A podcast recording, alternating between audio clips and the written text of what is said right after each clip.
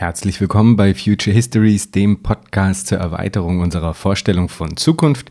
Mein Name ist Jan Groß und ich freue mich sehr, heute Anna-Verena Nosthoff und Felix Maschewski begrüßen zu dürfen.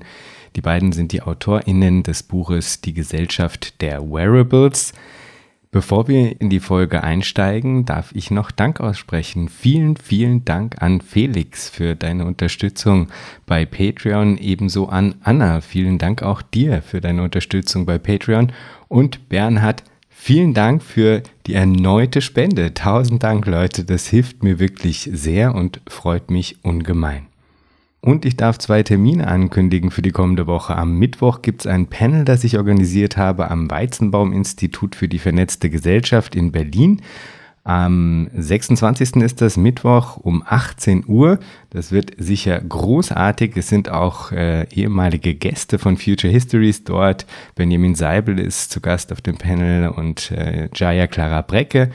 Und äh, Martin Köppelmann von Gnosis wird auch dabei sein. Also wir vier, wir sprechen dort über das Thema Crypto Economics as an Art of Government.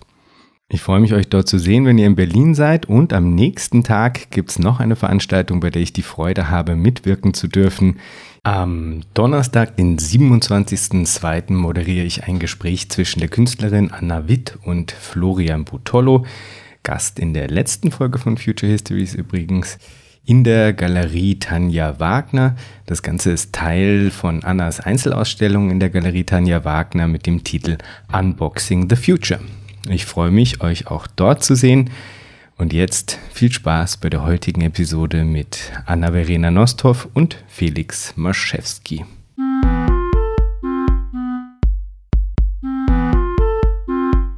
Herzlich willkommen bei Future Histories, dem Podcast zur Erweiterung unserer Vorstellung von Zukunft. Mein Name ist Jan Groß und ich freue mich sehr, heute Anna-Verena Nosthoff und Felix Maschewski begrüßen zu dürfen. Anna und Felix haben das Buch Gesellschaft der Wearables geschrieben, dessen Untertitel Digitale Verführung und soziale Kontrolle auch die Richtung unseres heutigen Gesprächs andeutet. Herzlich willkommen, Anna und Felix. Hallo Jan. Hallo Jan. Fangen wir mal mit der Definitionsfrage an, denn der Begriff Wearables wird nicht allen geläufig sein. Was sind das Wearables?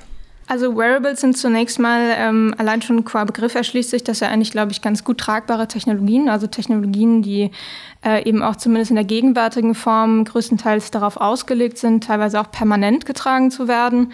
Ähm, die Apple Watch ist da, glaube ich, ein ganz gutes Beispiel. Die hat zum Beispiel auch ein ähm, so einen Schlaftracker äh, integriert. Das heißt, die Leute ähm, tragen die teilweise eben auch tatsächlich nachts. Ja? Also viele UserInnen tragen sie tatsächlich 24-7.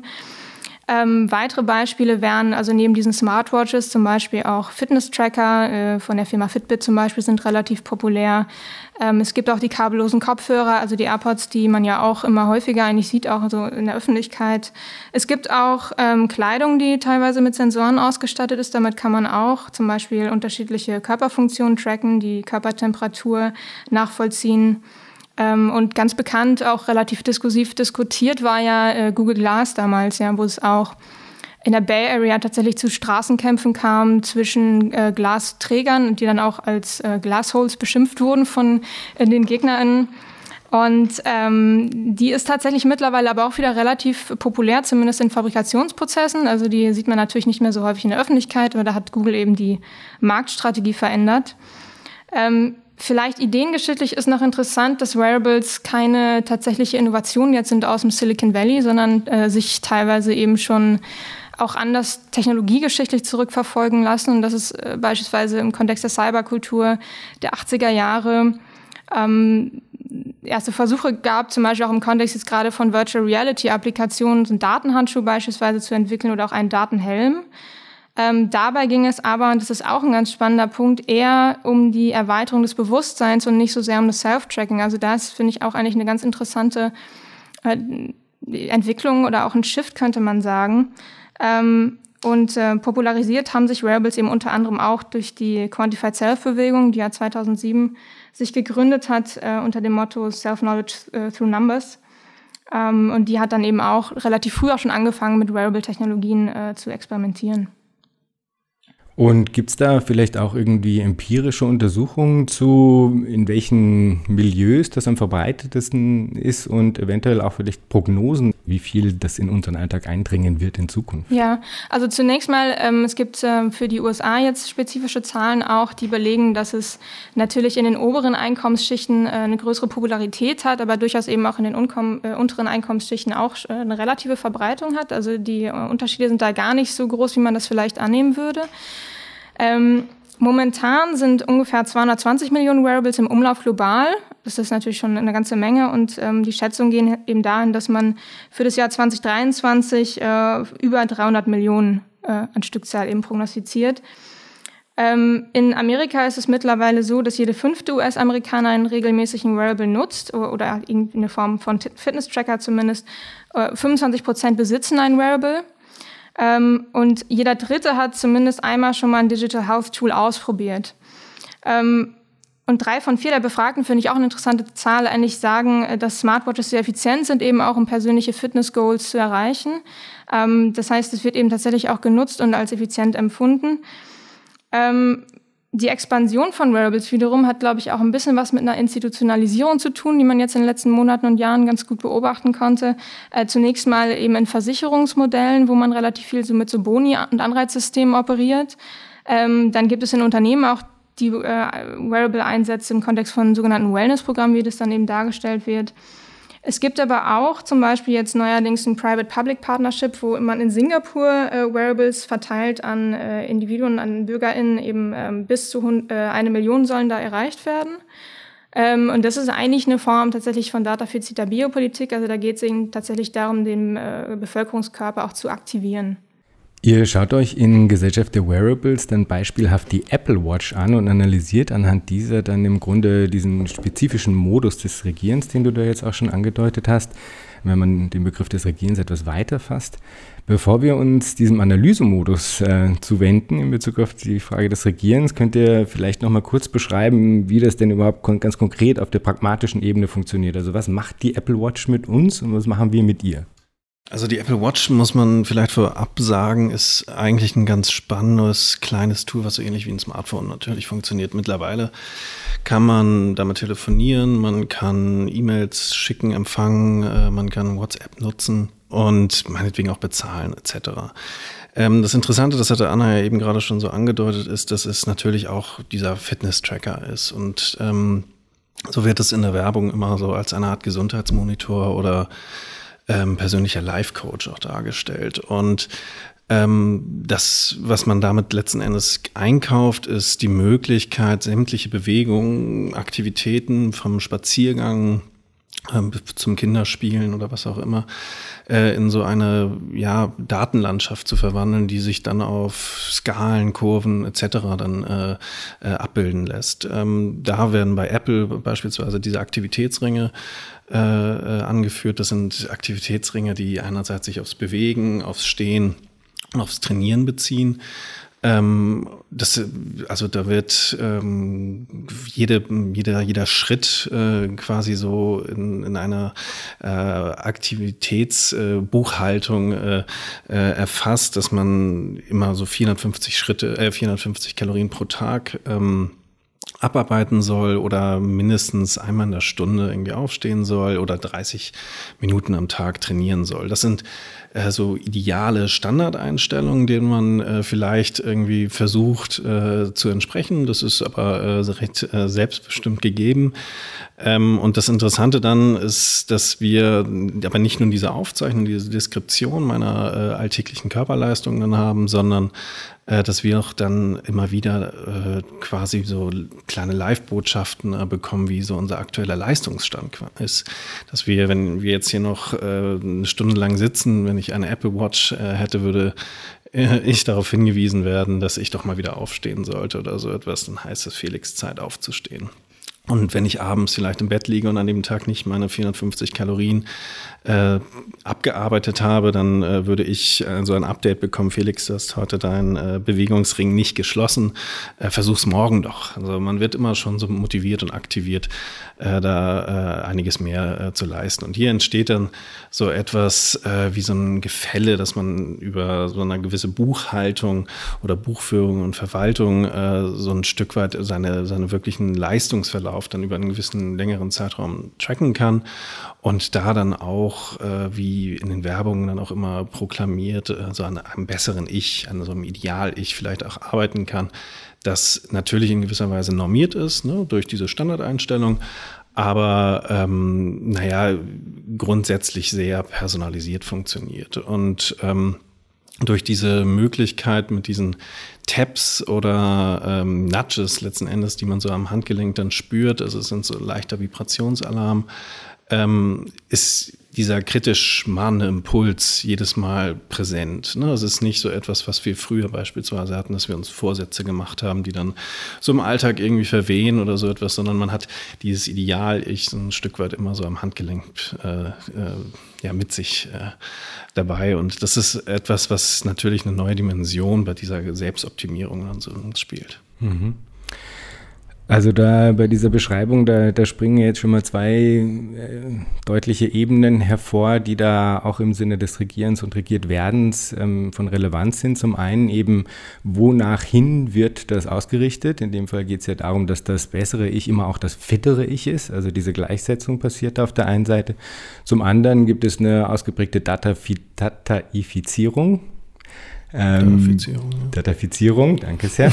äh, eine ausgeprägte Datafizierung, die, die damit einhergeht, die natürlich auch bestimmte ähm, Logiken des Regierens eingeschrieben hat. Vielleicht könnt ihr ein bisschen beschreiben, ähm, welche Machtverhältnisse sich auch in dieser Form der Adressierung verwirklichen. Ähm, ja, du hast es genau richtig äh, angesprochen, weil hier steckt natürlich so ein gewisser Subjektentwurf äh, auch immer mit in, in dieser Apparatur. Ne? Man wird als ein selbstregiertes Individuum angesprochen, man wird als so ein Individuum angesprochen, was selbstermächtig ähm, an seiner eigenen Selbstverwirklichung irgendwie ein Stück weit arbeitet. Ähm, und dabei dann natürlich auch gewissen neoliberalen Subjektentwürfen so, ja, in gewisser Weise entspricht. Ne? Man ist immer dieses aktive, autonome, flexible Selbst. Ähm, und ähm, dass diese Ebene aber, weil, weil sonst würde diese ganze Technologie gar nicht funktionieren, immer konstitutiv an diese Form der Überwachung und Form der Kontrolle gebunden sind, ähm, ist dann so eine Art Kehrseite dieser Selbstermächtigung. Ne? Das, das ist so etwas, was sich gegenseitig ergänzt. Ne? Durch äh, ähm, es geht nicht um Autonomie von Technik, sondern Autonomie durch Technik. Es ist etwas, was wir ähm, ja dann äh, auch in den Werbungen, weil als Kulturwissenschaftler haben wir uns, oder ich als Kulturwissenschaftler habe mir dann auch so ein bisschen mehr diese Werbung angeschaut. Wie wird es denn adressiert? Ne? Also wie, worum geht's hier? In der aktuellen Werbung beispielsweise ist es eine ältere Dame, die so als Testimonial äh, bereitsteht und äh, quasi sagt, durch diese Apple Watch habe ich etwas zurückgewonnen, was ich dachte äh, verloren zu haben. Ne? Ich bin wieder ich selbst äh, und so etwas. Also man findet diese Wege der Selbstermächtigung oder so etwas da ganz gut repräsentiert. Und so ist es wirklich so ein äh, Spiel mit, äh, mit der Selbstkontrolle letzten Endes, ne? dass du wirklich dich als ein Subjekt ähm, adressiert findest, was immer wieder äh, ja sehr autonom äh, mit, mit, mit diesen Daten umgeht. Ähm, problematisch ist es natürlich, und das haben wir dann im Laufe des Buches etwas beschrieben, dass über solche Institutionalisierung, von denen Anna schon gesprochen hat, ähm, was Versicherungsmodelle oder etc. angeht, dass hier dann dieses Selbstregierungsmodell so sukzessive verwischt. Ne? Dass ähm, das, was quasi äh, an Selbstkontrolle ähm, immer wieder in den Vordergrund gestellt wird, äh, dann mit gewissen Agentenagenturen wie Versicherung oder so etwas, dann äh, neue Sichtachsen entstehen, dass ähm, auch jemand äh, wie äh, Google oder, oder aber auch solche Versicherungen dann eine andere Einsicht in solche ähm, Praxen äh, bekommt. Vielleicht als eine Nachfrage zu, mhm. zu, diesen, äh, zu diesen Anrufungen, die uns da alle erreichen über diese Wearables.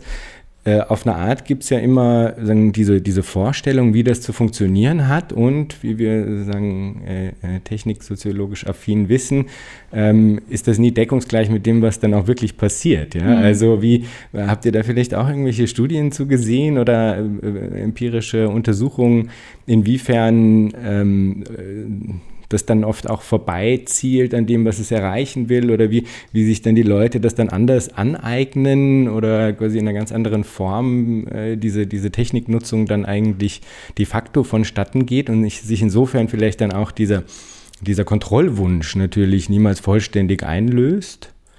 Ähm, ja, also wir, wir machen das ja im fünften Kapitel unseres Buches so ein bisschen mit dieser John Hancock-Versicherung klar, wie sich das äh, normalisiert und naturalisiert. Ähm, da ist es ganz spannend, dass seit 2018 einerseits ähm, diese Variables quasi obligatorisch geworden sind, dass man eine Versicherung dort nicht mehr abschließen kann, ohne ein solches Device zu tragen. Ähm, sonst äh, muss man halt einfach mehr zahlen. Ähm, und diese Versicherung hat vor einigen Wochen, ähm, ich glaube Ende 2019, eine Studie äh, in Auftrag gegeben und veröffentlicht, äh, wo sie eigentlich diesen eigenen Erfolg dieser Technologie eigentlich mal äh, untersuchen wollte. Und da haben 84 Prozent der Leute, die an diesem Vitality-Programm äh, mitgemacht haben, gesagt, dass äh, sie äh, sich durch die Apple Watch definitiv motiviert fühlen, Sport zu treiben und das auch machen. 90 Prozent der Leute tragen diese Apple Watch dann wirklich äh, sieben Tage die Woche. Ähm, darüber hinaus äh, gibt es noch äh, ja, größere Studien, die jetzt nicht nur sich auf die äh, Versicherten äh, hier beziehen, äh, beispielsweise der Rand Corporation von 2018. Das war eine Studie mit 400.000 Teilnehmenden, bei der herausgekommen ist, dass 34 Prozent äh, oder die, die Menschen, die eine Apple Watch haben, davon ähm, 34 Prozent höhere Aktivitätslevel äh, haben als die, die keine tragen oder so etwas. Und das wird immer, sind, sind so Belege dafür, dass diese Wirksamkeit in, in diesen äh, Tools dann doch irgendwie äh, eine, eine ja, recht signifikante ist. Und ähm, sonst, wir haben uns ja auch im Buch noch weiter mit so Studien beschäftigt, die jetzt eher auf den Gesundheitssektor zielen. Ähm, da äh, ist beispielsweise diese Apple Heart Study, die aber schon seit 2017, äh, glaube ich, äh, angelaufen ist, aber auch immer weitergeht noch. Ähm, da haben auch 420.000 Menschen teilgenommen. Das sind, sind so Zahlen, wo man wirklich merkt, was das eigentlich für eine enorme Verbreitung ist. Und hier sieht man auch immer wieder, dass die Techniken schon so genutzt werden, äh, wie sich die Unternehmen das vorstellen. Natürlich, und das ist auch etwas, was wir im Buch, glaube ich, mehrmals äh, ähm, ja, adressieren, dass ist es klar, dass man diesem besseren Ich, von dem wir eben schon sprachen, irgendwie nicht, äh, dass, dass man das auch mal hin und wieder an sich vorbeiziehen lässt. Ne? Dass man sagt, äh, was, was will Apple jetzt von mir oder so etwas, dass ich nicht jeder dieser Anrufung äh, versuche zu entsprechen. Ähm, die Sache, worum es aber eigentlich einfach nur geht, ist eher ein Verhalten wahrscheinlicher zu machen. Deswegen ist dieser Aspekt äh, vielleicht gar nicht unwichtig, nochmal zu sagen, dass es hier nicht um dieses Device geht, was per Knopfdruck Arme und Beine bewegt, äh, sondern dass es hier wirklich nur darum geht, gewisse Entscheidungsstrukturen so ein Stück weit nicht zu determinieren, aber vielleicht vorzustrukturieren. Und das ist etwas, ähm, was natürlich mit so einem Tab am Handgelenk äh, vielleicht dann leichter passiert, als äh, wenn man sich einfach einen guten Vorsatz macht. Vielleicht noch ein Aspekt, der mir einfällt, ist, weil wir im Buch sehr viel über die USA reden. In den USA ist das einfach alles ein bisschen weiter fortgeschritten, zum Beispiel auch dieses Versicherungsmodell. Sowas kann, ist hier aktuell gar nicht denkbar, dass eine Versicherung sagen kann, so, das machen wir jetzt obligatorisch. Und deswegen haben wir vielleicht auch noch in, in unseren Breiten hier so ein, ja, doch anderes Verhältnis dazu, dass wir ein bisschen sehen, okay, diese Technologien bestimmen natürlich nicht den Alltag oder so etwas. Wir sehen die jetzt nicht überall. Ne? Man, man, wenn man selber drauf achtet, dann merkt man, ach, da bezahlt mal jemand äh, per, per Apple Watch oder so etwas. Aber äh, das ist alles noch sehr spielerisch. In, in anderen Breiten, äh, das sieht man auch mit dem Beispiel in Singapur oder so, ähm, ist es da doch schon ein bisschen direkter und einfach weiterentwickelt in diese Richtung. Ähm, deswegen sind so Studien, die hier zum Beispiel auch sagen, ja, Leute, die sich einen Fitness-Tracker kaufen oder so, die schmeißen das Ding auch irgendwann mal in die Ecke und lassen das, ähm, sind einfach noch so ein bisschen mit Vorsicht zu genießen, weil die Entwicklung einfach noch eine sehr frische ist. Deswegen sind auch, aber auch gleichzeitig natürlich Studien, die so belegen, dass das alles total wirkt. Äh, vielleicht auch äh, nicht immer das aller, das Nonplusultra oder so. Und ich meine, worum es ja letztlich auch geht in dem Buch, scheint mir, ist eine gewisse Fluchtlinie aufzuzeigen, die diese Entwicklung haben können. Genau. Ja? Ja, ja, genau. Und eine Person, an der man dann eigentlich nicht vorbeikommt und zu der ihr dann auch äh, eben relativ bald äh, in eurer Analyse kommt, ist Alex Pentlin, der MIT-Professor, ähm, und anscheinend laut Wikipedia, ein, Wikipedia einer der meist zitierten Wissenschaftler im Bereich der Computer Sciences. Das wusste ich zum Beispiel nicht. Ja, ja. ist tatsächlich so. Ihr beschreibt seine Im, Arbeit im imposanten H-Index. Ja. Ihr schreibt die Arbeit von Alex Pentland dann unter dem Begriff Sozialphysik 2.0. Könnt ihr das vielleicht ein bisschen beschreiben? Worum ja. handelt es sich da?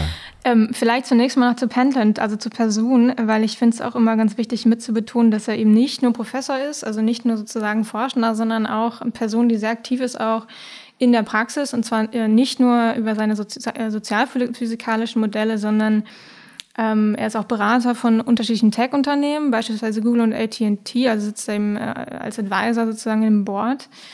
Ähm, und wiederum äh, gibt es sehr viele Doktorandinnen und ehemalige äh, Alumni von ihm, die mittlerweile auch bei unterschiedlichen Tech-Unternehmen arbeiten, dort auch diese sozialphysikalischen Ideen in die Praxis umsetzen und sozusagen weiter verbreiten. Also er hat da eine sehr äh, große, ähm, eine große Einflusssphäre mittlerweile sich auch aufgebaut. Äh, das beschreibt Shoshana Zuboff auch ganz schön in ihrem Buch zum Überwachungskapitalismus. Ähm, dementsprechend ist er so eine sehr schillernde Person, äh, die letztlich immer sich bewegt zwischen Theorie und Praxis mit einem sehr, sehr fokussierten Blick auch auf die Privatwirtschaft, ja, und auch auf bestimmte Tech-Monopolisten. Ähm, zum Begriff Sozialphysik. Das ist ja zunächst mal kein neuer Begriff, das sagt Pentland natürlich auch in seinem Vorwort. Äh, er bezieht sich da explizit auf äh, die Sozialphysik des 19. Jahrhunderts, äh, als der Begriff nämlich eigentlich aufkam mit Auguste Comte, der von einer Physik sozial sprach und damit eigentlich ähm, auch die Soziologie zunächst mal begründete, auch als Wissenschaft und als Disziplin, ähm, aber damit auch eher ein positivistisches Wissenschaftsverständnis verbunden hat. Ähm, nämlich eher davon ausgegangen ist, dass sich bestimmte Muster, Gesetzmäßigkeiten des Sozialen darstellen lassen, auch über naturwissenschaftliche Zugänge und Beschreibungen. Äh, wiederum ist auch zu gleicher Zeit äh, die Vorstellung auch des Durchschnittsmenschen von Ketteley äh, entstanden, der auch einen Begriff der Sozialphysik vorgelegt hat, ein bisschen mit einer anderen Nivellierung noch als äh, August Comte.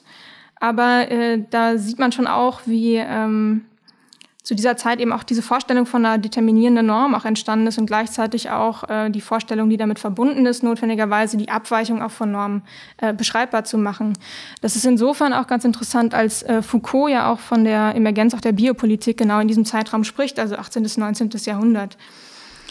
Ähm, was Panton jetzt macht, ist eigentlich diesen Begriff zumindest implizit zu übernehmen. Äh, ihm geht es auch um die Beschreibbarkeit von sozialen Gesetzmäßigkeiten, aber er macht es zunächst mal datengestützt.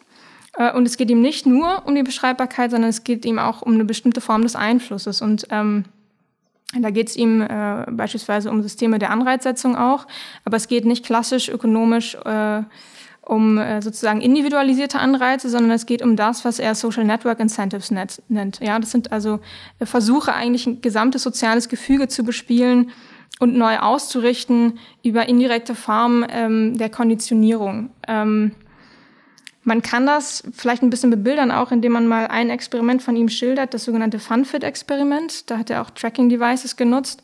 Und es ging darum, das war sozusagen die Zielvorgabe dieses Experiments, ähm, zwei unterschiedliche Gruppierungen zu höherer Aktivität zu verhelfen, eben ähm, Tracking gestützt, also Device gestützt. Und in der ersten Gruppe gab es äh, einen relativ klassischen monetären Anreiz einfach nur. Also Individuen haben sich dann mehr bewegt und haben dann eben entsprechend ähm, eine Belohnung dafür bekommen. Und das hat natürlich auch funktioniert. Aber viel besser funktioniert hat eben sein Modell der sogenannten Social Network Incentives. Ich hatte es eben schon erwähnt, ähm, wo er dann Duos gebildet hat. Einmal aus dem Behavior Change Target, ja, das ist da tatsächlich diese experimentelle Sprache, die er dann irgendwie nutzt. Ähm, und ein Buddy, ein Motivator. Also äh, der Motivator hatte dann letztlich eben diese Funktion, den anderen immer über technologische Schnittstellen anzuleiten, zu motivieren, zu mehr Aktivität auch so ein bisschen anzutreiben und immer mal wieder nachzufragen, hey, wie sieht's aus mit deinem äh, Aktivitätslevel und was schon laufen?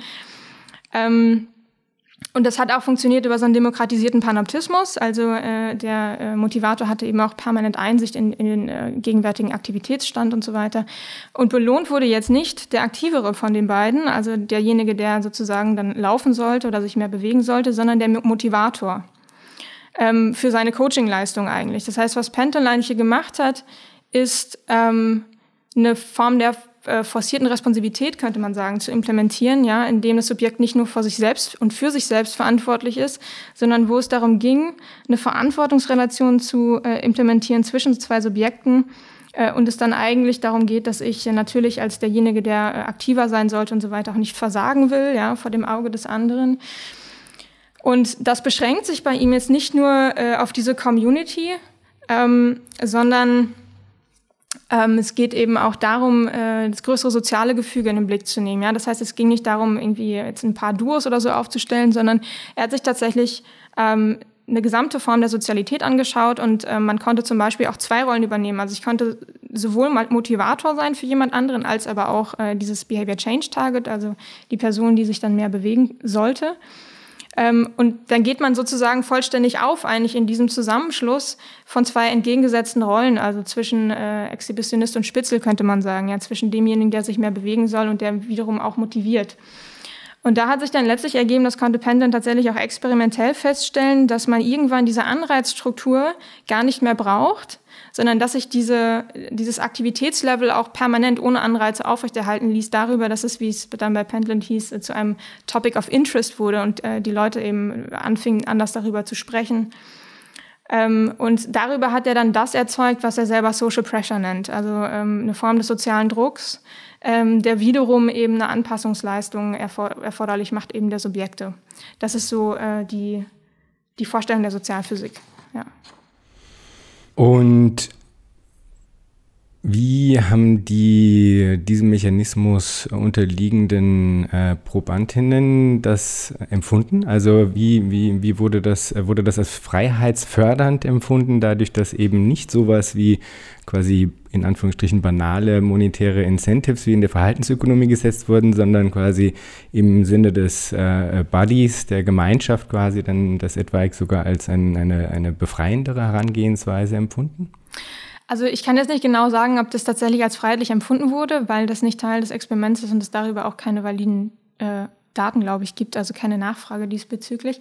Aber die Partizipationsrate war eben schon enorm. Äh, das war natürlich auch den Subjekten freigestellt, ob sie jetzt äh, daran partizipieren oder nicht. Und ähm, das haben wirklich viele gemacht. Viele auch eben in dieser Doppelfunktion, wie ich eben gesagt hatte, eben zwischen äh, Behavior Change Target auf der einen Seite und Motivator auf der anderen Seite. Vielleicht nochmal ein bisschen anders formuliert. Wie wie deutet das denn Pentland? Also was ist denn das implizite Menschenbild, das, das er dem diesen, diesen Versuchen auch zugrunde legt oder überhaupt diesen Gedanken, dass man sagen, eigentlich den Sozialkörper jetzt über solche Strukturen gestalten und formen könnte und auch sollte. Also da sind ja wahrscheinlich implizite äh, Vorstellungen äh, dabei in Bezug auf ähm, wie frei das Individuum denn jetzt sei oder auch nicht und äh, welche Faktoren quasi eigentlich die relevanten wären, um äh, gesellschaftliche Steuerungsprozesse wirkungsvoll zu gestalten. Also man kann da tatsächlich auch ideengeschichtlich einige interessante Fluchtlinien aufmachen. Einmal, glaube ich, Anleihen äh, aus der Kybernetik, aber auch aus dem Behaviorismus. Ähm, das ist auch eine These, die Shoshana Zuboff sehr stark macht, eben ihn eigentlich als Behaviorist noch darzustellen. Also ist jemand, der letztlich der, ähm, überhaupt nicht mehr davon ausgeht, dass wir in irgendeiner Form autonome Akteure sind oder vernunftbegabte Individuen, sondern eigentlich, das machen auch natürlich diese Social Network Incentives klar, dass wir in erster Linie ähm, Wesen sind, die in erster Linie ähm, beeinflusst sind von den sozialen Praktiken und so weiter, von den sozialen Normierungen ähm, da gibt es zum Beispiel äh, in der Kybernetik auch diese Vorstellung von Ad vom adaptiven Subjekt oder vom adaptiven Verhalten, also vom äh, Subjekt, das sich mehr oder weniger unbewusst auch zum Zwecke des eigenen Überlebens an changierende Umweltbedingungen anpasst. Das wäre so die eine Fluchtlinie. Die andere wäre eine behavioristische vielmehr, ähm, die, wie schon gesagt, eben Suaf darin auch sieht, ähm, eher das als operante Form der Konditionierung zu beschreiben also diese Vorstellung, dass Menschen und Subjekte beeinflussbar sind über bestimmte Formen der, äh, des wiederholten Verhaltens, auch über Lernprozesse und letztlich über positive Verstärker. Und ich würde sagen, Pentland ähm, lässt sich eigentlich begreifen als jemand, der sich sozusagen zwischen behavioristischem Erbe und aber auch kybernetischem Erbe aufhält. Ähm, eine weitere Grundprämisse, die auch interessant ist, was das Menschenbild anbetrifft, ist ähm, letztlich auch eine im Grunde behavioristische Grundprämisse, die sich auch in die Kybernetik äh, eingeschrieben hat. In dieses Paper von Wiener, äh, Behavior Purpose Teleology, ähm, Nämlich die Vorstellung, dass Subjekte eigentlich Blackboxes sind und dass sich äh, die gesamte Innerlichkeit eigentlich aufschlüsseln lässt und sich überträgt in bestimmte Formen der äh, äußeren Regung. Ja? Ähm, bei Pendon taucht dann dieser Begriff der Honest Signals auf, zum Beispiel die ehrlichen Signale. Das sind eigentlich unterbewusste ähm, Reaktionen, ähm, wie zum Beispiel, ähm, also was er dann vermisst, auch in diesem Kontext, ist zum Beispiel der Grad der Mimesis, also der Nachahmung äh, des, meines eigenen Verhaltens oder der Gesichtszüge des, Gegen, äh, des Gegenübers, ähm, was wiederum für ihn ein Anzeichen ist für Empathie. Ähm, was er auch vermisst, sind so Sachen wie zum Beispiel die Lautstärke der Stimme oder die Dominanz äh, der äh, des eigenen Gesprächs im Kontext, also im Verhältnis zu anderen Personen. Ähm, und was er jetzt eben äh, damit verbindet, auch mit dieser vermeintlichen Lesbarkeit der Innerlichkeit von Subjekten über diese technologiegestützten Devices, ist äh, eine Form der Antizipierbarkeit, also die Vorstellung, dass sich eben auch Verhaltensweisen vorhersagen lassen darüber. Ähm, das hat er auch praktisch erforscht, in äh, Unternehmenskontexten zum Beispiel, wo er dann äh, geschaut hat, ob er sozusagen über die Vermessung dieser Honest Signals ähm, den Ausgang von Gehaltsverhandlungen vorhersehen kann, was auch tatsächlich funktioniert hat. Ähm, aber da schwingt jetzt auch wirklich eine anthropologische Prämisse mit, äh, die interessant ist, nämlich die Vorstellung des Homo imitans, ja, also des nachahmenden Akteurs. Das ist eigentlich, beschreibt auch Suboff, ein Begriff aus der Kinderpsychologie, den Pendleton jetzt aber fruchtbar machen will für die gesamte Gesellschaft. Also dass Individuen eben keine rational agierenden Wesen sind, sondern wie ich eben schon gesagt hatte, sozusagen mehr oder weniger permanent die Verhaltensweisen des sozialen Umfelds spiegeln. Und ähm, das reduziert sich bei Pende natürlich nicht auf das Verhältnis, also auf die individuelle Ebene, sondern er, hat ja immer auch so das größere soziale Gefüge, die Sozialität im Blick. Und gesamtgesellschaftlich gesehen ergibt sich dann für ihn daraus, dass sich eben über diese umfassende Datenerhebung und die Vermessung auch der Honest Signals sozusagen ähm, die Möglichkeit ergibt, gesellschaftliche Trends vorherzusagen, wie zum Beispiel Grippewellen, Finanzkrisen und so weiter, aber auch Protestbewegungen. Also auch das ist für ihn eine Form der Störung eigentlich der gesellschaftlichen Stabilität. Ähm, da kommt auch dieses antipolitische Moment eigentlich hoch, ja, was seine Arbeiten, finde ich, auch sehr stark grundiert. Ähm, und das Ziel ist letztlich tatsächlich immer bessere soziale Systeme zu bauen, ja, und da kennen auch zum Beispiel so kybernetische Metaphern wie, wie eine neue Art von Nervensystem schaffen zu wollen und so weiter. Da waren jetzt viele Sachen dabei, die ähm, äh, äußerst relevant und interessant sind für die Fragestellungen dieses Podcasts ja auch, muss man sagen. Mhm. Also es trifft sich ja dann sozusagen dieser behavioristische Gestus, bei dem man meint, quasi die Menschen seien eigentlich ähm, sagen über Reiz, Reizreflexmechanismen ähm, letztlich auf eine Art steuerbar ähm, mit einem Blackbox-Gedanken, der behauptet, sagen, jegliche Innerlichkeit des Menschen sei eigentlich irre irrelevant und zu verwerfen, weil man könne sie ja auch nicht messen und ohnehin äh, sei sie viel weniger ausschlaggebend, als man eigentlich meine, denn das Ganze sei ja ähm, letztlich beweisbar dadurch, dass ähm, mittlerweile eine, eine Datenfülle vorläge, die uns doch zeige, dass äh, sagen, die Muster, denen wir entsprechen, viel mehr an einer Sozialität eigentlich ähm, ausgerichtet sei, als an irgendwelchen Imaginationen des Autonomen selbst. Oder? So ungefähr genau. habe ich das verstanden. Ja, ja. Ähm, eine Frage wäre zum Beispiel, gibt es bei Pentland, wenn er das so äh, konzeptionalisiert, gibt es da eine Restgröße oder sagt er tatsächlich, hm alles, was wir tun, ist in irgendeiner, äh, auf irgendeine Weise eigentlich an diese Form von Herdentrieb, wenn man so will, irgendwie ja. an diese, äh, ja, daran zurückgebunden. Oder, oder gesteht er da quasi noch so wie so ein, äh, eben so eine Restgröße zu in irgendeiner Form? Also er gesteht schon, ähm, so eine Restinnerlichkeit, würde ich sagen, zu. Ja, aber die ist für ihn natürlich ein Problem, weil sich das eben, äh, das lässt sich ja dann eben nicht antizipieren. Und das ist für ihn eben auch immer das äh, Potenzial eben zu einer gesellschaftlichen Störung, ja, in dem Moment, in dem sich das sozusagen in irgendeiner Form aktualisiert, die er nicht antizipiert hat. Ähm, das heißt, es gibt schon diese Vorstellung, dass ähm, ja, Individuen auch denkende, reflexive Akteure sind und so weiter, dass sich vielleicht dann doch nicht alles in die Äußerlichkeit übersetzt. Ähm, aber sein Ziel ist dann schon, das in irgendeiner Form auch weiterhin zu vermessen. Also beispielsweise forscht er ja auch an, äh, an Mental Health Projekten und versucht dann sozusagen auch noch ein bisschen dezidierter ins Geistige, wenn man so will, einzudringen. Ja. Mhm, mh. Ja, ich, ich würde auch noch ein, zwei Sachen kurz ergänzen, dass man jetzt im Vergleich zu ähm, Skinner beispielsweise ähm, dann doch auch eine gewisse äh, Unterschied, äh, so einen gewissen Unterschied dann irgendwie klar machen muss, weil Skinner, ähm, auf den sich ja auch Suboff dann, äh, sie parallelisiert ja quasi Penton und Skinner und äh, möchte da darauf hinweisen, dass hier eigentlich äh, wie so ein Update äh, der Skinner, des Skinnerschen äh, Behaviorismus entstanden ist. Ähm, und, und Skinner äh, bezieht sich halt immer äh, darauf, dass er halt einfach sagt, es gibt diese Freiheit und Würde in dem Sinne äh, so nicht mehr. Bei, bei Penton heißt es ja ganz explizit auch in seinem äh, Buch äh, zur Sozialphysik, irgendwie die Sozialphysik äh, Freiheit und Würde stärken.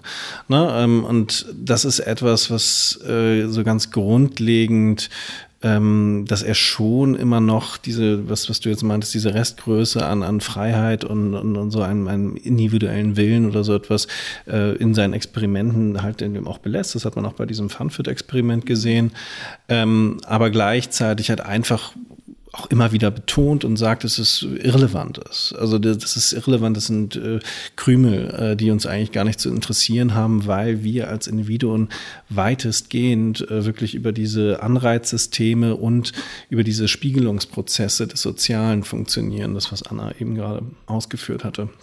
Und ähm, deswegen ist Pendant diesbezüglich auch immer sehr ähm, sehr interessant für, für, für Unternehmen wie äh, äh, Google etc. oder so etwas, weil er das schon äh, durch diese Annahme, das äh, gar nicht so radikal klingt. Ne? Also es ist äh, irgendwie so, es stimmt ja auch. Ne? Irgendwie so, so, so, so, so lesen die das dann die, die Konzerne. Es stimmt ja auch, dass diese äh, sozialen Anreizsysteme, zumindest bauen sie ihre Services danach aus, ähm, dann ja so ein gewisses Verhalten dann uns, wie gesagt, nahelegen oder so.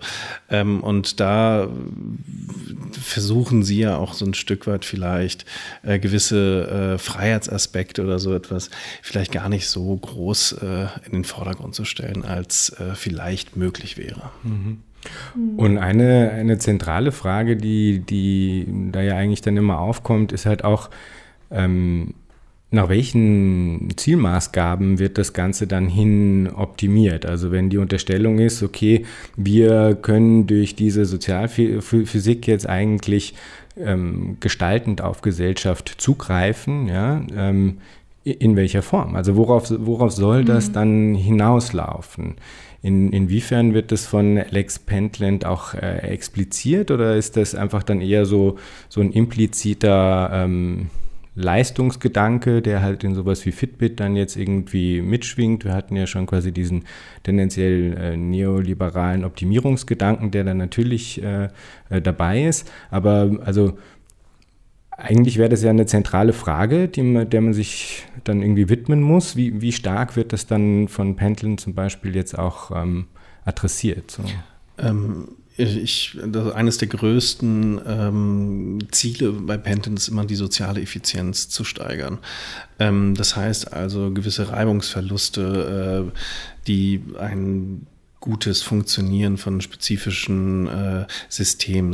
Das kann von der Müllversorgung äh, bis, zum, bis zur Schule, ähm, aber auch innerhalb von Organisationen wie Unternehmen oder so etwas, diese Reibungsverluste zu minimieren.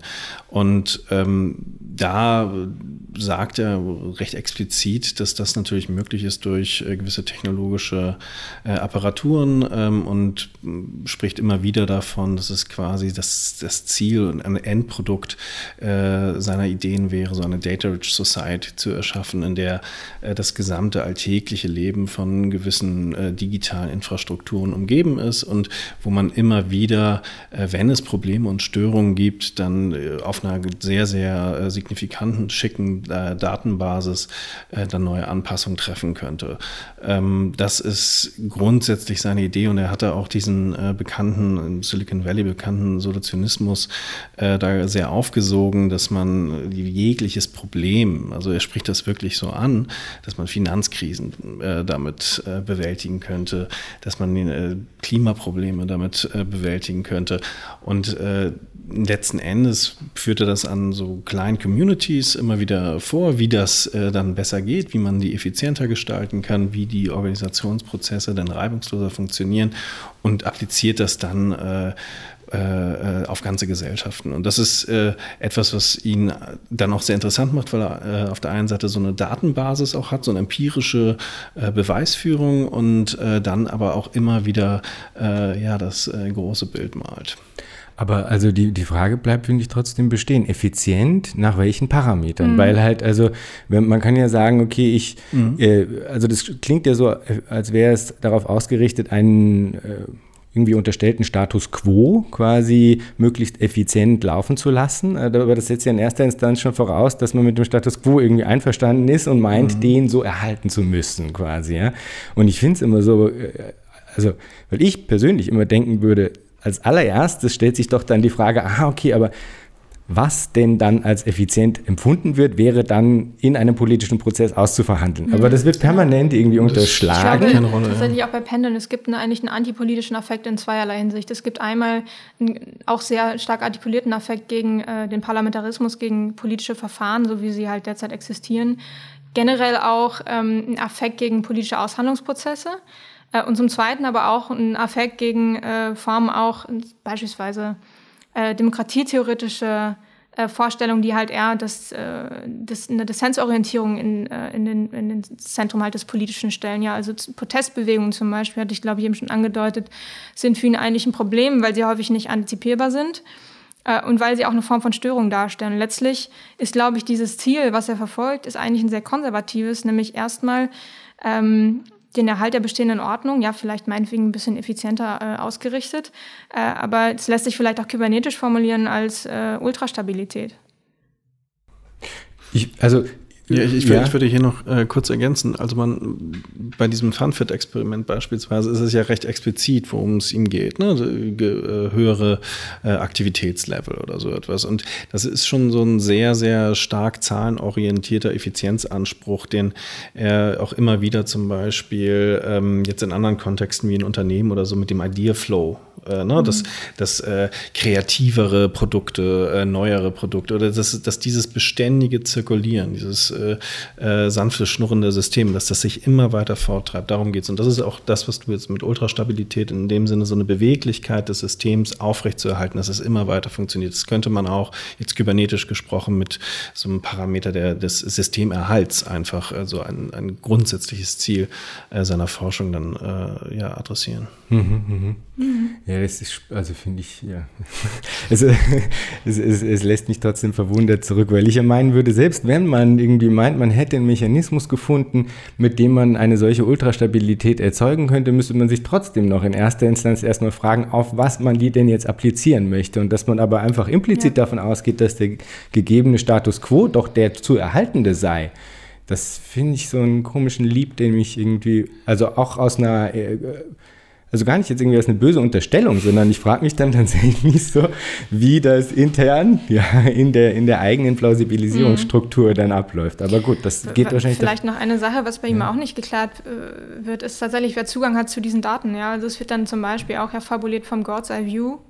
Ähm, aber es ist überhaupt nicht klar, wer eigentlich Zugang hat zu diesem God's Eye View. Und es scheint sich dann schon auch bei der Lektüre von Social Physics immer mehr auch der Eindruck einzuschleichen, dass äh, Pendleton und seine Ingenieure sozusagen diejenigen sind, die halt äh, diesen God's Eye View auch einnehmen. Und das sind aber eigentlich auch die einzigen. Mhm. Ich, also, ich glaube auch, auch, technokratisch totalitär. Ich, ich, glaube auch, obwohl er ja immer wieder über so Communities und Gesellschaften spricht, ähm, dass man, und das hattest du ja ganz am Anfang äh, klar gemacht, Anna, als du darauf hinwiest, dass er wirklich sehr aktiv auch in den Unternehmen äh, des Silicon Valleys äh, arbeitet. Und für die ist dieser, dieser Gedanke des Systemerhalts, der Effizienz etc. natürlich auch auf monetärer Ebene natürlich super interessant. Ähm, und deswegen würde ich wirklich jetzt jenseits seiner Phantasmagorien, die dann sich über dann die besseren sozialen Systeme oder so etwas erstrecken und dieses globale Nervensystem oder von wirklich fabulierter von ganz interessanten Dingen, ähm, ein bisschen äh, zurückschrauben und wirklich ein bisschen im, im, kleineren denken, dass es den Unternehmen quasi äh, darum geht, wirklich ihre ähm, ja, Effizienzstrukturen, aber auch einfach wirklich Profitabilitäten und Produktivitäten zu steigern. Und da sind, äh, was so Key Performance Indicators oder so angeht, ist es ja sehr leicht zu messen, worum es ihnen dann letzten Endes geht. Das, was, worauf du hin, hinaus willst, äh, baut er gar nicht in seine, in seine äh, Denke ein, glaube ich. Also, weil das ist natürlich urkonservatives Denken, ganz klar. Aber das ist etwas, was ihm völlig verstellt bleibt durch diesen Fokus auf Effizienz, natürlich. Mhm, mh. Schauen wir uns vielleicht nochmal die, die Frage des Individuums ein bisschen genauer an, weil ihr habt dann in eurem Buch auch ein Kapitel, das sich mit dem Verschwinden des Subjekts beschäftigt. Und da kommen wir eigentlich dann indirekt auch wieder zu dieser Frage der Digitalisierung und inwiefern da ein Glauben impliziert ist, also jetzt in so Positionen wie die von Alex Pentland, ein Glauben impliziert ist, man könne quasi Karte und Gebiet eigentlich letztlich irgendwann ineinander kollabieren und es wäre möglich, ein, ein äh, sagen, vollständiges Abbild der Welt im digitalen Raum herzustellen was natürlich dann mit so ein paar ganz äh, steilen äh, Wünschen und Behauptungen einhergeht. Zum einen irgendwie, dass man dann meint, okay, das, mein digitales Profil äh, sei eigentlich irgendwann dann quasi deckungsgleich mit mir und ähm, bei gegebener Datenfülle könne man irgendwann vielleicht zu einem Punkt kommen, wo Zukunft nicht nur vorausgesehen, sondern Zukunft quasi erschaffen werden könne. Ja?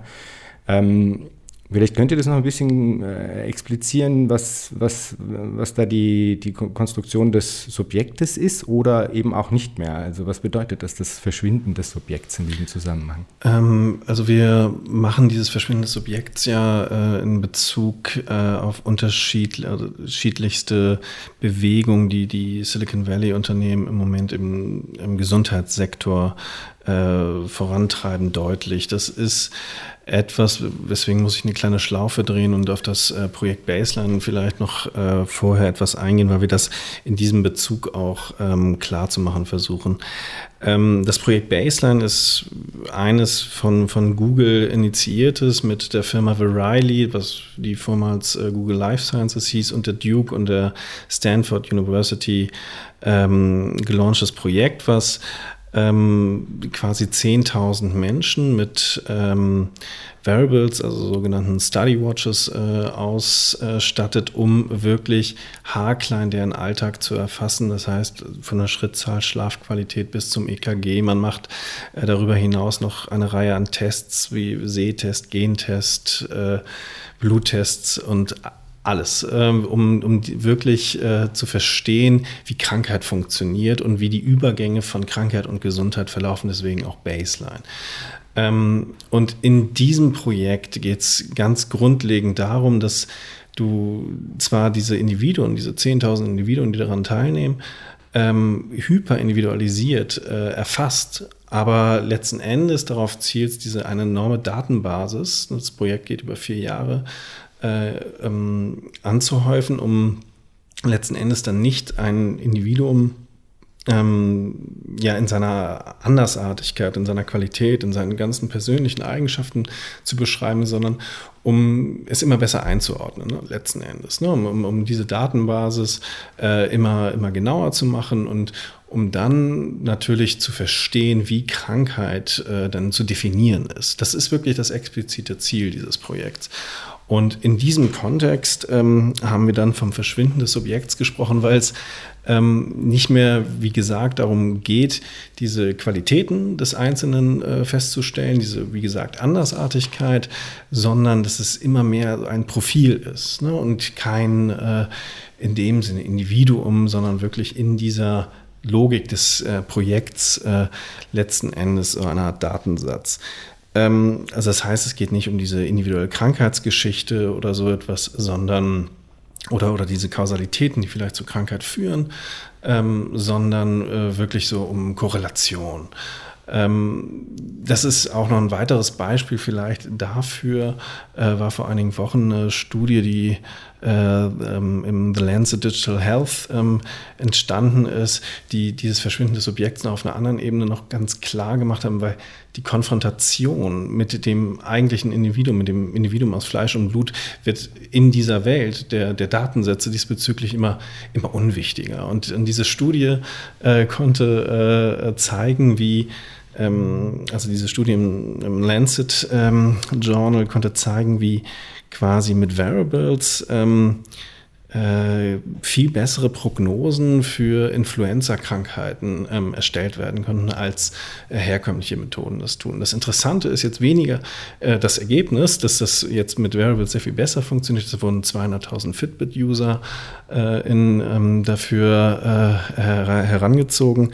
Das Interessante ist, dass diese User das gar nicht wussten, dass sie an dieser Studie teilnehmen.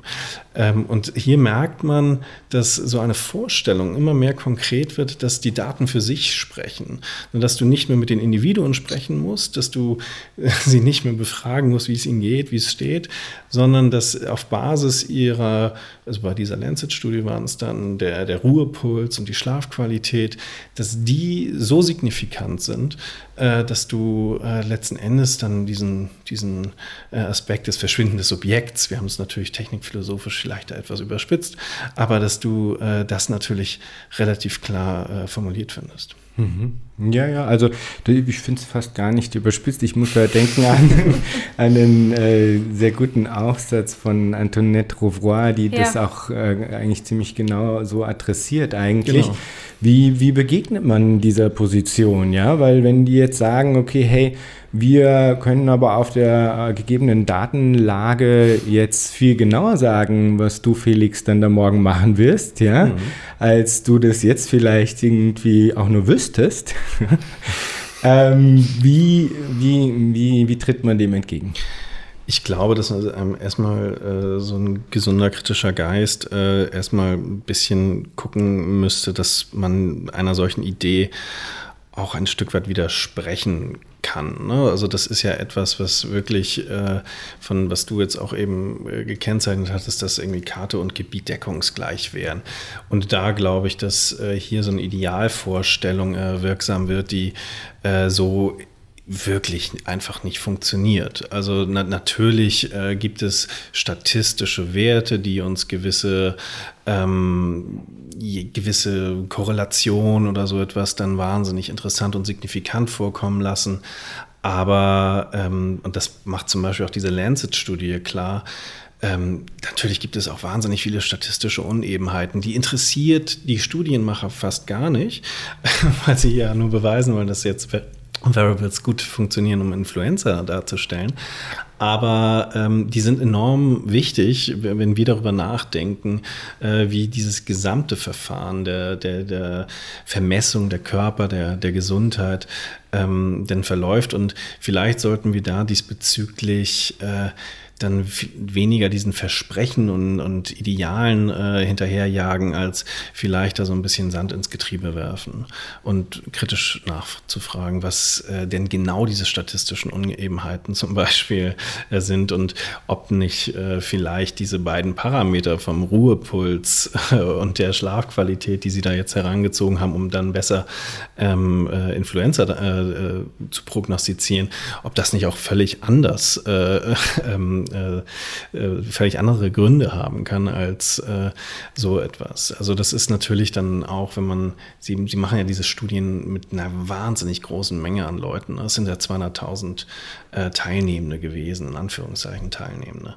Und da sagen sie dann, dass, dass diese, diese Streuverluste dann relativ banal sind und relativ äh, unwichtig. Aber äh, da sollten wir, glaube ich, ansetzen und äh, vielleicht diesen Versprechungen dann auch der Silicon Valley-Unternehmen so ein bisschen kritisch äh, begegnen. In der Studie reflektiert man tatsächlich, also diese, Felix hat es gerade schon angesprochen, diese statistischen Unebenheiten, auch gerade was diese ähm, Schlaftracking-Geschichte anbetraf, weil da steht nämlich explizit auch drin, dass das eigentlich nicht so wirklich gut funktioniert, dass es nicht so wirklich signifikant sei, aber das sei insofern kein Problem, weil es ja ohnehin auch äh, in naher Zukunft bessere Wearables geben wird, die das eben äh, sozusagen auch besser können. Ja, da schwingt dann letztlich auch so diese Vorstellung äh, mit, dass Digitalisierung eigentlich ähm, mehr oder weniger deterministisch vor sich geht und dass es immer zwangsläufig auch zu einer Verbesserung der Geräte kommt und so weiter. Und da ähm, verkennt man natürlich auch die politische Gestaltbarkeit von bestimmten Prozessen. Ähm, also da sozusagen dieses äh, technikdeterministische Phantasma, das ist natürlich auch ein problematisches Narrativ und sowas muss man, glaube ich, auch ganz stark hinterfragen. Ähm, worüber wir natürlich auch reden müssen, sind andere Formen auch der Technologie, also die Gestaltung beispielsweise einer demokratischeren, offeneren Technik. Darüber muss man natürlich gesellschaftlich nachdenken. Es gibt da ja unterschiedliche Ansätze. Es gibt äh, Commons-Modelle, es gibt äh, die Vorstellung auch von Datensouveränität. Ähm, da gibt es im Health-Bereich auch eine interessante Plattform, die nennt sich mydata.coop, die genossenschaftlich organisiert ist und ähm, die tatsächlich eben das Prinzip der Datensouveränität auch ähm, befolgt und jedem das offen hält, die eigenen Health-Daten zu spenden an unterschiedliche ForscherInnen oder auch äh, Organisationen.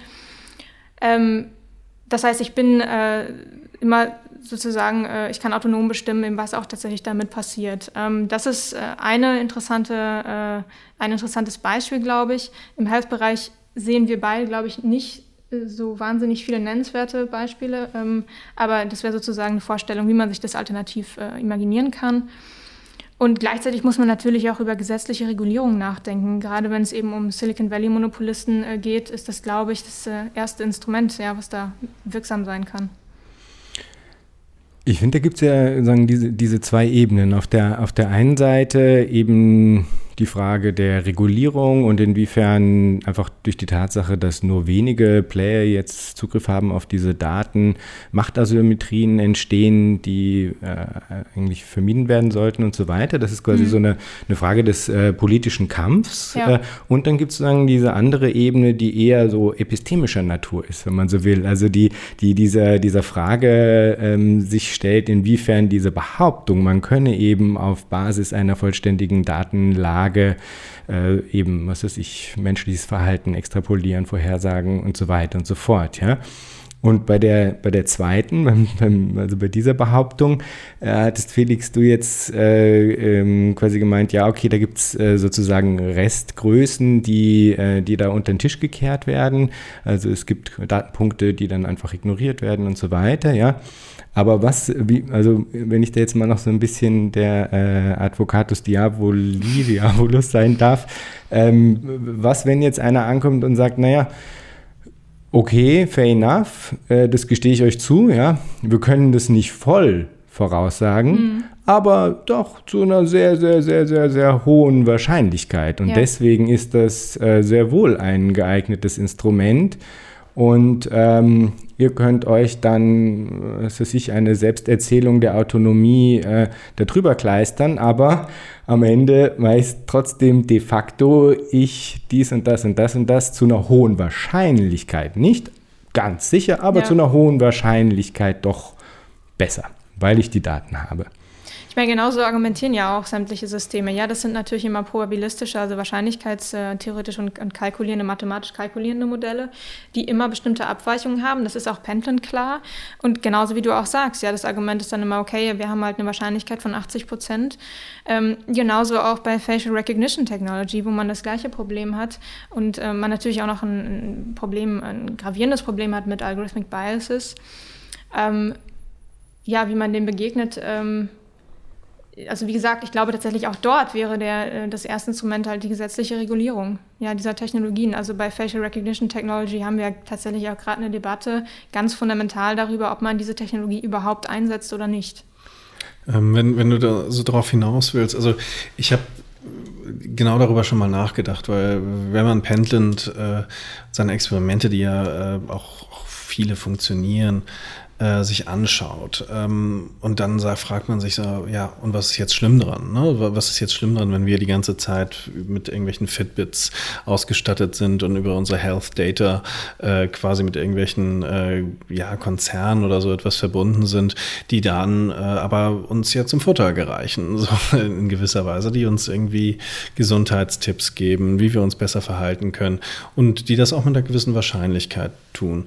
Ähm, das, was natürlich äh, hier dann äh, so sukzessive ausgeschwemmt wird, ist natürlich etwas, was, ähm, wenn man diesen äh, Definition und aber auch äh, diesen Narrativen ähm, dann letzten Endes immer mehr Glauben schenkt und sie auch immer weiter in diese sozialen Systeme einfließen lässt, diese Sichtweisen einer numerologischen ähm, Perspektivierung aufs Leben, ähm, dass natürlich auch gewisse andere Sichtweisen dann sukzessive verlustig gehen. Und das müssten wir, und das meinst du vielleicht auch mit so demokratischen Aushandlungsprozessen mhm. oder so etwas, das müssten wir ähm, auf, äh, auf den Plan rufen, ob wir das so wirklich gutieren. Und deswegen ist diese epistemologische Ebene, aber auch mit der, wie du jetzt eben sagtest, äh, mit der des äh, politischen Kampfes oder so etwas, die sind schon auch miteinander ver äh, zu vereinen. Und da sollten wir uns wirklich ganz ganz, explizit, äh, glaube ich, Gedanken drüber machen, wie wir ähm, diese Sichtweise aufs Leben, ähm, diese, die doch sehr,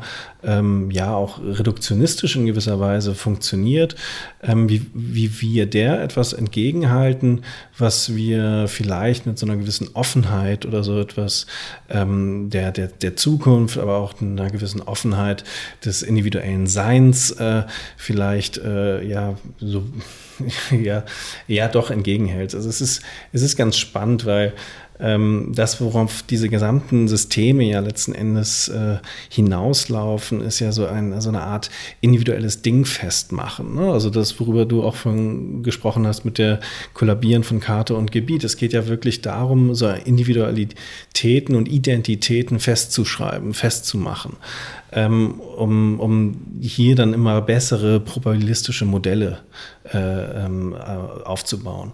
Und äh, dieses Festmachen von Individualität äh, ist natürlich etwas, was wir, da haben wir eine wahnsinnig viele philosophische Tradition, die dem widersprechen würden äh, in dieser Art und Weise. Und das zu massieren, da so ein bisschen stärker auch einzugreifen in solche Debatten, ähm, sehe ich als fundamental wichtig an, um diesen Prozessen zu begegnen.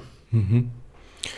Äh, also ich würde da ja eh total zustimmen. Ich glaube, mhm. ich habe nur so ein, zwei Fragen, die ich mir dann trotzdem halt noch, äh, noch stelle in dem Zusammenhang. Zum einen gäbe es da ja dann noch eine Art von Restgröße, äh, wie man bestimmte Aspekte an diesen Experimenten, an diesen Erkenntnissen, an den Methoden, die der da verwendet, äh, etwaig ähm, ja trotzdem nutzen könnte äh, unter anderen Parametern. Oder vielleicht anders gesagt, ähm, es gibt ja Gemeinschaftlichkeit. Es gibt ja äh, ein mhm. gegenseitiges Beeinflussen und das ist überhaupt nichts Schlechtes. Das ist, in anderen Kontexten würden wir alle sagen so, ah, super, ja, lass mal wieder mehr das Gemeinschaftliche, die, die Ähnlichkeit des einen zum anderen betonen. Wir würden das ja eigentlich, ja. oder ich zumindest würde das in anderen Kontexten total begrüßen, würde denken, ja, scheiß auf die Individualität, lass mal mhm. wieder mehr entdecken, was uns alle verbindet. Mhm. Quasi, ja. Und also auf einer perfiden Art, ja, ist das ja eine ähnliche Bewegung, die er da macht, um es dann natürlich anders einzuspeisen in eine, in eine Fluchtlinie, die halt wieder optimierend ist, auswertend ist mhm. und so weiter und so fort. Ja. Aber wenn man das jetzt weglassen würde, ja, also wenn man es nicht in dieser Form nützen wollen würde und sich auch der Auslassungen bewusst wäre, die damit einhergehen, äh, wenn man so tut, als wären wir alle nur Datenpunkte und so weiter und so fort. Also quasi eine bewusste Techniknutzung, wenn man so will, in dieser Hinsicht dann auch betreibt wohin führt uns das dann wiederum? Also das ist quasi, was, was ist da für eine Restgröße, wenn man sagt, okay, wir verwerfen ja. das jetzt nicht alles komplett, weil in anderen Bereichen würden wir auch sagen, okay, es kommt darauf an, wie man Technik nutzt. Das ist nicht Techniknutzung an sich irgendwie äh, negativ anzusehen, sondern es gibt begrüßenswertere und weniger begrüßenswerte. Gibt es irgendwelche Aspekte an dem Ganzen, die man vielleicht in einer positiveren Techniknutzung auch annehmen könnte? Also gut, ich hatte ja eben schon von MyData gesprochen. Ja, das scheint mir schon eine interessante Initiative zu sein, äh, zumal es natürlich dazu führen kann, dass man ähm, bestimmten Problemen auch im Bereich der Gesundheit anders begegnen kann. Ja, äh, und äh, ich denke auch, das ist vielleicht eine Form, auch das Gemeinschaftliche anders zu denken. In dem Moment, in dem ich meine Daten ja spende, äh, jetzt nicht unbedingt an einen Monopolisten, aber an äh, einen Forscher oder eine Forscherin, die damit bestimmte äh, Projekte verfolgt. Also das, glaube ich, ist schon eine, eine interessante ähm, interessante Initiative. Ähm ja, ich, ich würde das, um ehrlich zu sein, gar nicht Ähm, das hast du genau richtig beschrieben, weil wir hier natürlich bei, bei Penton und Co. oder den äh, Monopolisten ein ganz anderes Zielsystem erkennen ne? und äh, mit dem wir dann auch äh, sehr schnell Probleme haben. Ähm, ganz grundsätzlich ist es, äh, was du jetzt eben sagtest, auch mit MyData oder so etwas, ähm, ist es bedenkenswert. Natürlich sollten wir darüber nachdenken, ob wir die Gesundheitsversorgung nicht irgendwie besser organisieren können. Also natürlich sollten wir da auch digitale Technologien Einzug halten lassen. Ähm, nur, und das ist etwas, was, was man merkt, wie es im Moment getan wird, ähm, auch mit einer Geschwindigkeit, die äh, in gewisser Weise, wenn man jetzt so die elektronische Gesundheitsakte nimmt oder so etwas, wo jetzt auf den letzten äh, CCC wieder festgestellt wurde, ja, das ist leicht zu hacken. Ähm, in, in dieser Art und Weise äh, macht es für, für uns jetzt auch, was wir so ein bisschen im, im Buch beschreiben, ähm, mehr Probleme, als es uns äh, Probleme löst. Und ähm, dafür sollte man sich erstmal sensibilisieren und dann auch wirklich in diesen Aushandlungsprozessen, ich meine das ganz ernst, ähm, in diesen diskursiven äh, Verfahren, äh, denen doch etwas mehr vertrauen, äh, dass wir hier Lösungen gemeinsam erarbeiten. Ähm, weil ich bin auch nicht jedes Mal, wenn, wenn ich diese Experimente von Penton lese, jetzt in seiner, in seiner ähm, Rhetorik, die mich auch teilweise total abstößt, aber ich, ich sehe natürlich auch ähm, Ideen, Ideen, die gar nicht äh, per se jetzt unbedingt irgendwie, äh, weiß nicht, uns, uns äh, äh, völlig irgendwie fremd wären oder so. Das sind ähm, Sachen, ich, wer, wer möchte denn nicht irgendwie zum Beispiel, jetzt auch wenn man diese Lancet-Studie nimmt, Natürlich möchte ich, wie viele Leute sterben an Grippe. Das, wer, wer, wer, kann das äh, mögen? Aber nichtsdestotrotz ist diese Art und Weise, wie dann äh, meinetwegen diese Verfahren äh, verlaufen, auch meinetwegen hinterm Rücken oder so etwas, ist nicht wirklich zielführend. Und da, ähm, also da glaube ich, dass wir sehr viel riskieren.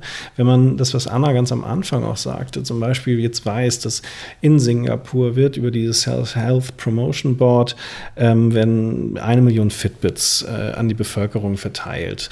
No, das ist ein einfaches System, man muss irgendwie 10, 10 Dollar zahlen, um so einen Coaching-Service zu installieren, dann kriegt man das Fitbit kostenlos. Wenn man diese Machtkonstellation, die, die sie dadurch entstehen kann, dieses Potenzial so sieht, wo, was nicht unbedingt immer äh, nur die Freiheit des Bürgers äh, vielleicht äh, ähm, ja gutiert, was da, da sehe ich einfach sehr viele Probleme in der Geschwindigkeit und in diesen Aushandlungsprozessen. Und da müssen wir, glaube ich, ähm, ein Stück weit ja nicht, nicht nur auf die Bremse treten, sondern auch wirklich uns ganz, ganz tiefgreifende Gedanken über Technik an sich machen. Weil das, was du eben angesprochen hattest, ist, ähm, natürlich kann man Technik positiv und negativ äh, nutzen, aber Technik ist auch nicht in dem Sinne neutral. Und, und da müssen wir, äh, glaube ich, nochmal äh, wirklich das Verstehen lernen. Das meinte ich vorhin auch mit der numerologischen Sichtweise aufs Leben, was Digitalisierung für uns denn eigentlich per se, jenseits des positiven oder negativen Gebrauchs, bedeutet. Und da sehe ich auch aktuelle Debatten einfach wahnsinnig verkürzt. Und da ist diese wird, wird sehr häufig und gerade so im medizinischen, gesundheitlichen Sektor wird sehr häufig von so einer Neutralität der Technik ausgegangen. Natürlich sagt jemand wie Eric Schmidt, der ehemalige Google-CEO, Technik ist neutral. Ähm, das das sind, sind Sachen, darüber sollten wir wirklich nachdenken. Und da meine ich auch, dass so Menschen, die sich mit Technikphilosophie, mit Geisteswissenschaften generell, mit diesen Fragestellungen ähm, ähm, äh, beschäftigen, dass die in diesen Debatten, und deswegen haben wir auch ein Buch dann geschrieben, was, was jetzt ja nicht unser wahnsinnig, äh, ähm, unser Feld nur, nur, nur betrifft über den Gesundheitssektor, dass wir uns damit auch beschäftigt haben, um diese Form der, der, der, des Diskurses auch äh, kulturwissenschaftlichen Perspektivierung, soziologischen Perspektivierung, philosophischen Perspektivierung zu öffnen. So, und da, darum geht's äh, uns diesbezüglich. Und ich glaube, da äh, können äh, viele unterschiedliche Anspruchsgruppen äh, die Stimme auch erheben. Ich glaube auch, vielleicht noch um einen Punkt zu ergänzen, dass man Sozialität ganz anders denken muss. Ja, also dass man Alterität auch ganz anders denken muss. Die Art und Weise, wie Pendant das beschreibt, das ist zunächst mal eine lineare Vorstellung von äh, Bindung auch. Ja, das wird ja auch in diesen modellhaften äh, Schemata immer so äh, dargestellt, als gäbe es sozusagen nur diese eine Form von, von Bindung äh, zwischen Subjekten. Ähm, wohingegen es natürlich auch, wenn man sich mit Derrida oder Levinas auseinandersetzt, eben mit, mit, mit viel reicheren Vorstellungen eigentlich von Alterität und Sozialität, es ganz, ganz andere Denkhorizonte gibt, äh, die man zur Rate ziehen könnte, um halt Sozialität auch zu denken und anders zu denken. Ähm, in einer, in einer Weise, die halt, ähm, oder in einer Denkweise, die diese Vorstellung von mathematisch beschreibbarer Sozialität eben transzendiert. Hm. Unbedingt. Also ich würde das ja sowieso total alles total unterschreiben, was ihr da sagt. Vielleicht ähm, noch ganz am Schluss jetzt. Also zumindest mir kam es jetzt bei der Lektüre des Buches so vor, als ob das, was ihr dann dem gegenüber in Stellung bringt, schon so ein bisschen erinnert an, an eben ein relativ klassisches autonomes Subjekt, ja, und ihr diagnostiziert eine, eine seltsame Antiquiertheit, äh, wenn ihr, wenn ihr quasi da diese, diese Behauptung von Pentland oder sowas äh, äh, dann wiederholt, äh, diagnostiziert ihr, dass es quasi so ein bisschen antiquiert wirke, wenn man das quasi dem entgegenstellen würde. Und also ich persönlich habe ja immer so ein bisschen eine, eine, eine Schwierigkeit, wenn das dann die, die einzige Position ist, die man bei sowas wie einer äh, kompletten Entleerung des Subjekts mhm. äh, von Seiten der Datafizierung jetzt irgendwie, äh, das ist, wenn das das Einzige ist, was man dem entgegenbringt, quasi. Man möge doch bitte zurückkehren zu diesem klassischen liberalen äh, Subjektbegriff, äh, weil der sei doch angeblich quasi vollständiger, holistischer, äh, wie auch immer, ja. Ähm, weil es gibt ja nicht nur diese, diesen einen Ort, aus dem heraus äh, quasi diese, diese liberale Subjektvorstellung als antiquiert empfunden wird, also nicht nur den von Pentland, Pentland blickenden, sondern auch zum Beispiel also von Seiten der kritischen Posthumanismen würde man ja auch sagen, okay, hey, ja. Leute, aber puh, also ganz ja. so, äh, ganz so genau. einheitlich, autonom, rational und selbstbestimmt äh, kann man doch jetzt hier irgendwie das Individuum auch nicht mehr denken. Wie, wie positioniert ihr euch da in diesem, in diesem Feld? Mhm. Also ähm eigentlich ging es uns nicht darum, äh, jetzt ähm, so einen überholten Subjektbegriff äh, zu verteidigen, ja, oder auch eine überholte Kategorie des aufklärerischen Denkens zu verteidigen. Ähm, ich glaube, man muss die Aufklärung selbst nämlich natürlich auch immer in ihrer Dialektik sehen, auch mit Adorno und Horkheimer. Äh, und es kann nicht darum gehen, an einem einseitigen Rationalitätsbegriff festzuhalten, ja, sondern man muss natürlich auch immer sehen, in welcher Weise Formen der Rationalität auch Ausschlussmechanismen bedienen, bedient haben natürlich auch. Ähm, man könnte aber mit Horkheimer, ähm, glaube ich, heute immer noch von der Herrschaft der instrumentellen Vernunft sprechen, auch wenn die Technik vielleicht nicht unbedingt so in dieser Zweck-Mittel-Relation mehr aufgeht, sondern viel systemischer gedacht werden muss. Ähm, ich würde auch die Aufklärung jetzt de dementsprechend also nicht unisono verteidigen wollen und auch nicht, dass äh, diese Vorstellung, also diese ja auch letztlich von der Aufklärung her überliefert ist vom autonomen Subjekt. Aber ich glaube trotzdem, dass ich gerade mit dieser Foucault'schen Lesart von Kant beispielsweise ähm, in, ähm, in diesem kantischen aufklärischen Denken auch was ganz anderes verbirgt. Und das führt wiederum zurück auf den Punkt, den wir gerade schon angesprochen haben, nämlich äh, die Kritik an spezifischen Wahrheitseffekten auch und an spezifischen auch etablierten Wissensordnungen. Da sind wir dann wieder bei Pentland, indem man natürlich, das haben wir eben ja schon angesprochen, auch berechtigterweise die Frage stellen kann, geht Sozialität eigentlich vollständig auf in diesen Modellen oder gibt es nicht einen Rest, ähm, auch Sozialität gedacht als etwas, das immer auch potenziell widerständig ist, das, das antagonistisch aufgebaut ist, das vielleicht auch nicht antizipierbar ist. Ähm, das heißt, ich glaube, dass man äh, mit dieser Foucault-Lektüre Kants immer noch eine ganze Menge anfangen kann, auch was diesen Begriff der reflektierten Unfügsamkeit betrifft, der, finde ich, auch nicht individualistisch gedacht werden muss, sondern das kann man auch als kollektive Praxis begreifen. Ähm, was wir auch eigentlich versucht haben, äh, im fünften Kapitel dann darzustellen. Also ähm, wie gesagt, ich, also ich stimme dir auch vollkommen zu, ja, dieser, äh, die ähm, Kritiker vom, vom kritischen Posthumanismus eben an diesen, in dieser Vorstellung von Subjektivität äh, ist, glaube ich, ganz wichtig, auch gerade im Kontext der äh, ökologischen äh, Katastrophe. Ähm, und äh, dementsprechend, das, ich würde jetzt nicht äh, äh, diesen, diese Vorstellung von Autonomie auch verteidigen wollen, gerade auch nicht diese, diese sehr, sehr individualistische Form von, äh, von Denken, sondern ich glaube, dass wir viel stärker dahin kommen müssen, das auch kollektiv zu denken. Wir haben das eigentlich auch, ähm, gerade wenn du so den kritischen Posthumanismus so äh, ansprichst, haben wir das versucht, äh, ja, suggestiv mitschwingen zu lassen, als wir dann äh, davon sprechen, von einem anderen kritischen äh, Denken über Technik. Ähm, das ist nicht nur dieses Selbstdenken der Aufklärung, sondern auch das andere äh, mitzudenken. Und da ist dieser, diese, diese Idee des ähm, Posthumanismus äh, in dem Sinne schon so etwas mit äh, äh, repräsentiert, dass es quasi nicht darum geht, eine Identität, und das äh, darauf äh, hob ich auch vorhin schon ab, eine Identität als solche irgendwie festzuschreiben oder dieses autonome, rationale Subjekt anzunehmen, sondern dass diese Identität von anderem, vom anderen durch, durchzogen ist. Und ähm, uns diesen Sachen, das hatte ich auch vorhin schon gesagt, was so Denktradition oder so etwas angeht, ähm, zu öffnen. Äh, das wäre extrem wichtig. Wir, wir machen am Ende eine, eine, Wendung, deswegen vielleicht kommt daher der Eindruck, dass wir sagen, wir sollten nicht nur diese Aufklärungsapparate benutzen, sondern uns auch über diese aufklären. Ähm, das stimmt, aber, aber damit wollen wir weniger äh, ein, ein Subjekt verteidigen, was sich rational gesprochen, autonom über solche Technologien äh, aufklärt, äh, als vielmehr eine Praxis verteidigen, die ähm, dann Denken, Reflexion und so etwas heißt. Und da ist ja der, letzten Endes ist der Posthumanismus natürlich auch eine denkerische Praktik, wenn du diese Annahmen nimmst, die nicht uninteressant ist. Und ähm, da sollten wir uns, glaube ich, ganz generell eröffnen, weil worum es bei uns in diesem Buch auch ganz grundlegend geht, ist genau diesen Festschreibungen, diesen Feststellungen, die uns suggerieren, äh, dass es etwas gäbe, wie dass man Welten, Zukünfte immer besser vorhersagen kann oder so etwas, dass wir da doch auch dem etwas anderes entgegenhalten oder das andere entgegenhalten.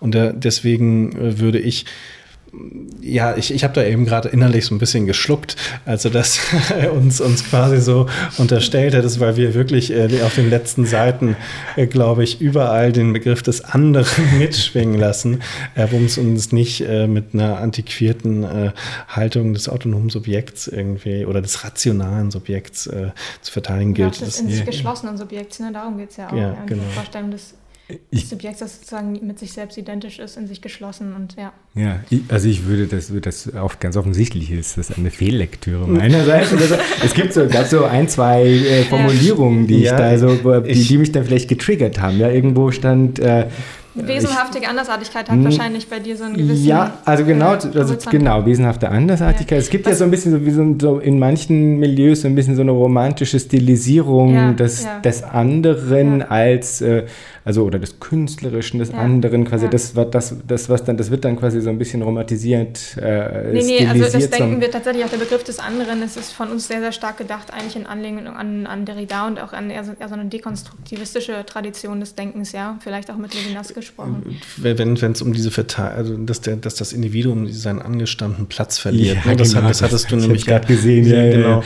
Ähm, das, das war wirklich sehr praktisch gedacht äh, in diesem Projekt. Äh, ähm, Baseline so verortet, ja. ähm, dass dieses Individuum aus Fleisch und Blut dann äh, in gewisser Weise da so, also ja, von der analytischen Oberfläche verschwindet. Da, darum ging es eigentlich, im, aber wirklich im, im, im, im Sinne, im Doktorgespräch oder ja, so etwas, ja, dass es da dir nicht mehr gegenüber sitzt.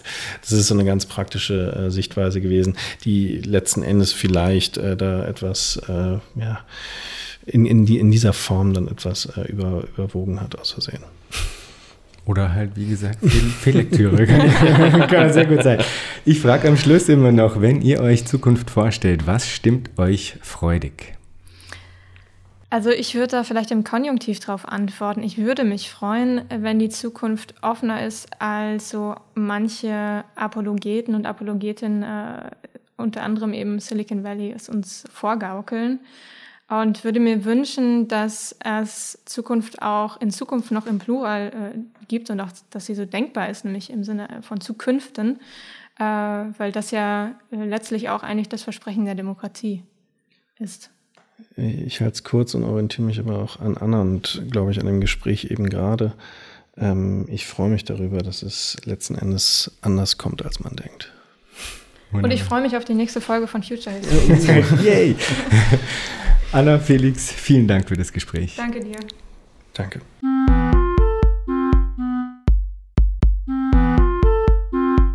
Das war Future Histories für heute. Vielen Dank fürs Zuhören.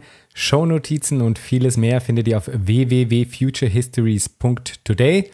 Diskutiert mit auf Twitter unter dem Hashtag Future Histories oder auf Reddit. Lasst mich wissen, was ihr zu dem Ganzen denkt und wie euch diese Folge hier gefallen hat. Unbedingt gut bewerten auf allen Podcast-Plattformen, die ihr nutzt. Für unsere Patreon-Unterstützerinnen und Unterstützer gibt es auf www.patreon.com-future histories vieles an Zusatzmaterial. Da könnt ihr also auch vorbeischauen. Bis zum nächsten Mal. Ich freue mich.